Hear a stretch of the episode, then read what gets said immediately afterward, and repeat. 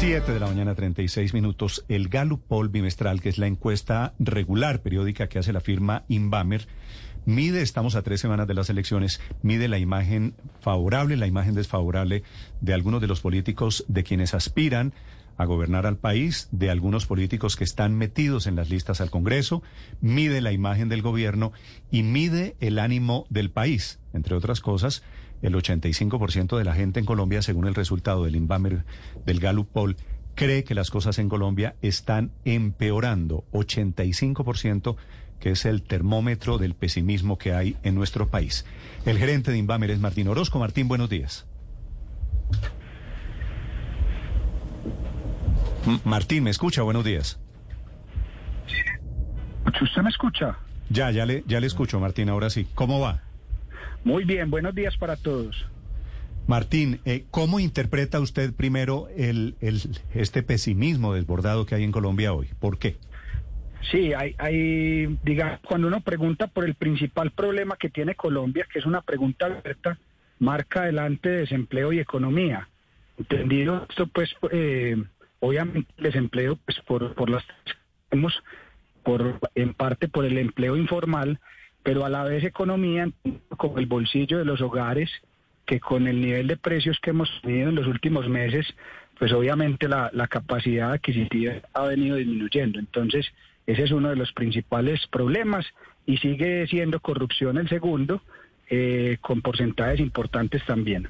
Sí. Martín, ¿cuál cree usted, basado en estos resultados, pesimismo, la lista de prioridades para los colombianos, cuál debería ser hoy el tema que más le preocupe a los candidatos que estamos eh, metidos en la campaña electoral, a los candidatos que quieran sobresalir? Néstor, la verdad los, las personas en Colombia identifican muchos problemas, pero principalmente los que más dicen que están empeorando son el costo de vida, la inseguridad, la corrupción y, ellos la mencionan la economía, la economía entendida, como te digo, eh, desde la economía del hogar, más que desde el crecimiento económico del país. Sí, ¿y por qué el, el, pesimismo tan alto si estamos saliendo de la pandemia con unos niveles de crecimiento económico tan altos? ¿Cómo justifica usted este nivel de, de pesimismo, Martín? Sí, uno porque pues siguen habiendo muchos escándalos de corrupción, eso pues eh, eh, afecta bastante el estado de ánimo. Dos, porque el costo de vida, como le decía Néstor, viene hacia arriba y cuando hacemos una pregunta de de cómo está su estándar de vida, es decir, todas las cosas que puede comprar y hacer, esa pregunta pues está en, mínimos históricos.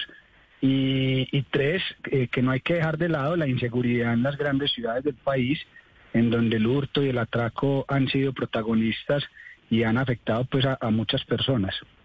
Sí. ¿Y usted cree que ese pesimismo es basado en criterios locales de ciudad por ciudad o es un pesimismo que tiene que ver con el gobierno nacional, con el ambiente nacional? Aunque no se puede dejar de lado la, coyuntura que esté ocurriendo en cada ciudad, en estas preguntas del POL, lo que hacemos es preguntar por cada uno de los temas a nivel país. Entonces las respuestas tienden, tienden más a hablar de país que de ciudad. O sea, ¿no tiene nada que ver con que les vaya mal a los alcaldes de estas siete ciudades? También tiene que ver, sí, como le digo, los temas específicos de cada ciudad tendrán que ver porque hacen parte del estado de ánimo de la ciudad, pero las preguntas en específico las, las redactamos pues eh, preguntando por Colombia. Por ejemplo, ¿usted cree que en Colombia el costo de vida está mejorando o empeorando? Y ahí las personas responden si está mejorando o empeorando. Se habla de Colombia, pero no hay que dejar de lado que la realidad de la ciudad donde las personas viven también tiene que ver con el resultado. Martín, ¿qué dicen los colombianos hoy frente al tema de la corrupción, que ha estado siempre en medio de lo que significa la vida en Colombia, pero hoy pareciera que, que incide, que está incidiendo en ese pesimismo que tienen los colombianos? Totalmente, Ricardo. Eh, en la pregunta abierta de cuál es el principal problema de Colombia en este momento, el 26% de las personas respondieron corrupción, es decir, la cuarta parte, y cuando uno pregunta específicamente si cree que la corrupción está mejorando o empeorando, el 93% dice que está empeorando y tan solo el 2% dice que está mejorando, lo que quiere decir que hay un 5% que no sabe o no responde, pero sin duda pues niveles de más del 90, históricos que vienen pues marcando así hace algunos años, pero estamos en uno de los picos más altos eh, o, en el más alto históricamente de, de porcentaje de personas que dicen que la corrupción está empeorando. Hablando de alcaldes, ¿cómo les va a los alcaldes de las principales ciudades? Porque la tendencia podría ser la misma que estamos diciendo. La mayoría caen en favorabilidad en esta medición, en esta encuesta bimestral. Así es, en el caso de los alcaldes medimos eh, no favorabilidad, sino aprobación de su gestión y todos caen, eh, es decir, cae Medellín, Bucaramanga, Bogotá y Cali. El único que no cae es Barranquilla, que se mantiene en 59% de aprobación. Pero todos los demás alcaldes tienen un nivel de desaprobación más alto que la aprobación en este momento. Sí. Y el presidente Duque, ¿cómo, cómo se mide en esta encuesta, en esta encuesta bimestral de Gallup? El presidente Duque está en el 20% de aprobación, también muy baja, sin embargo, pues ya venía teniendo esos niveles de aprobación desde hace varios meses.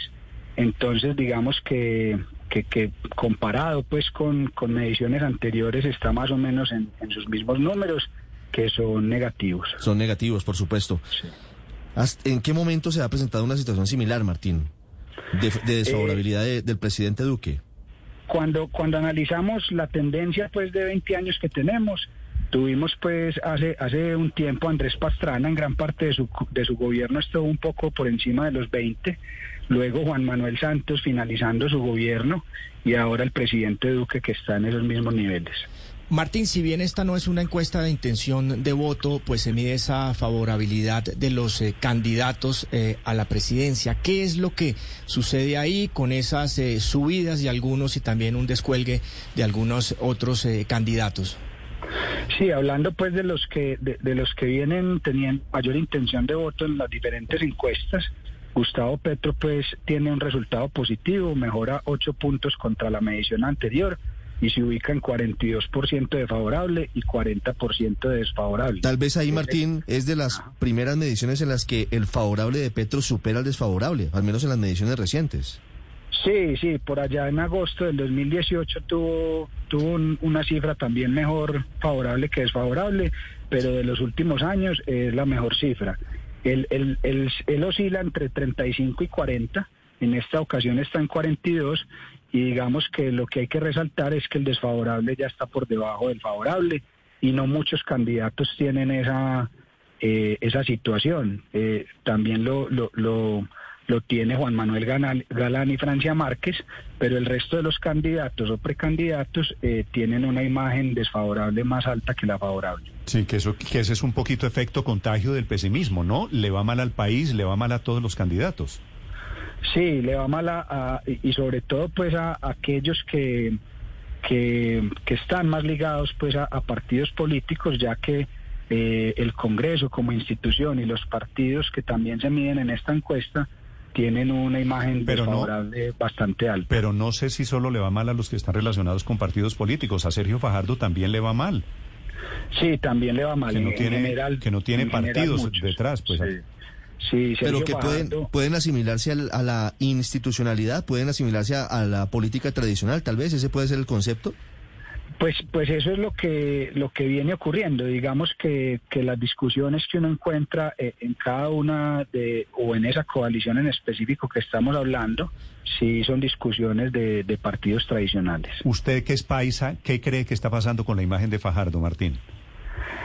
Hombre, Fajardo, Fajardo, digamos, mantuvo una imagen eh, desfavorable baja y con el pasar de los años desde la, desde la última campaña en donde pues tuvo su mejor momento, eh, viene cayendo consistentemente y ahí hay de todo, Néstor, pues ahí, ahí está pues eh, obviamente la unión con, con los diferentes candidatos de la coalición, tal vez los escándalos de Hidroituango que aunque no están demostrados, pues también trataron de, de, sacárselos y, en general pues todos los escándalos a, que están expuestos cada uno de estos personajes. Ingrid Betancourt, que es una candidata relativamente nueva, nueva en la política colombiana, a pesar de que estamos oyendo su nombre desde hace décadas, Ingrid Betancourt tiene una imagen positiva de 23% y la imagen negativa de 43, casi, casi duplicándola, Martín. ¿Qué teoría tiene usted sobre Ingrid Betancourt? Sí, eh, Ingrid Betancourt, pues sin duda es un personaje conocido, como lo demuestran los mismos números, es decir, tiene niveles de conocimiento casi del 70%, eh, y, y, pues mm, apenas empezamos a medirla, Néstor, y, y lo que nos marcó es una imagen desfavorable, como usted bien dijo, que casi duplica la favorable, y, y pues habrá que ver hacia adelante cómo se comporta la tendencia, pero, pero al ser la primera vez no tenemos pues demasiados elementos de análisis. ¿Le va mal a Ingrid Betancourt? ¿Le va mm, regular tirando a mal a Sergio Fajardo? ¿Le va regular a Rodolfo Hernández, que tiene un reconocimiento, lo conoce muy poquita, un poquito, muy poquito porcentaje del país, ¿verdad? Sí, él tiene un, poco más de 30 de conocimiento, 30%, y en este caso eh, su resultado fue 16% favorable 16 desfavorable, es decir, la misma cifra. Sin embargo, hay que aclarar, Néstor, y me permite, eh, este, este poll es una tendencia que tenemos hace 25 años eh, solamente de las cinco ciudades principales de Colombia. Cuando uno mira a Rodolfo en, en municipios más pequeños y, y en otras regiones del país, sus números mejoran un poco como también le ocurre pues a otros candidatos. Sí, pero es decir, el que Rodolfo Hernández solamente lo conozca algo más del 30% de los encuestados, quiere decir que tiene cómo crecer, por otro lado. Sí, tiene cómo crecer y hoy en día, según las últimas encuestas que hicimos finalizando el año, es el candidato que logra convertir más porcentaje de su conocimiento en votos. Martín, para finalizar, lo que tiene que ver con las instituciones también siguen muy golpeadas. La gente cada día cree menos en la institucionalidad, que es un poco de lo que hablábamos con los partidos tradicionales. Sí, las instituciones en general están, están bastante afectadas. Hay, hay, hay algunas cifras positivas y es que las fuerzas militares mejoran cinco puntos. Los empresarios, aunque cayendo de a poco, siguen teniendo más favorable que desfavorable. Y, el resto pues de las instituciones en realidad muy muy afectadas, la policía pues con un desfavorable muy alto pero recuperando algo. Y, y de ahí para allá pues Cortes, JEP, eh, Procuraduría, Contraloría, partidos políticos, eh, Junta Directiva del Banco de la República, las Cortes, todas con unas imágenes desfavorables bastante altas. Sí, esta es al final de cuentas una radiografía de un pesimismo que se ha tomado el país por alguna razón. Gracias, Martín, por estos minutos. Muchas gracias a ustedes y feliz día. Gracias, señores. El gerente de Inbamer, Felipe, con esta, digo, radiografía. Esto es sí. la descripción de somos pesimistas, estamos pesimistas, a pesar de que en campaña electoral, en teoría, nos deberían estar vendiendo una esperanza, ¿no? Algo de, de, de optimismo. Sí,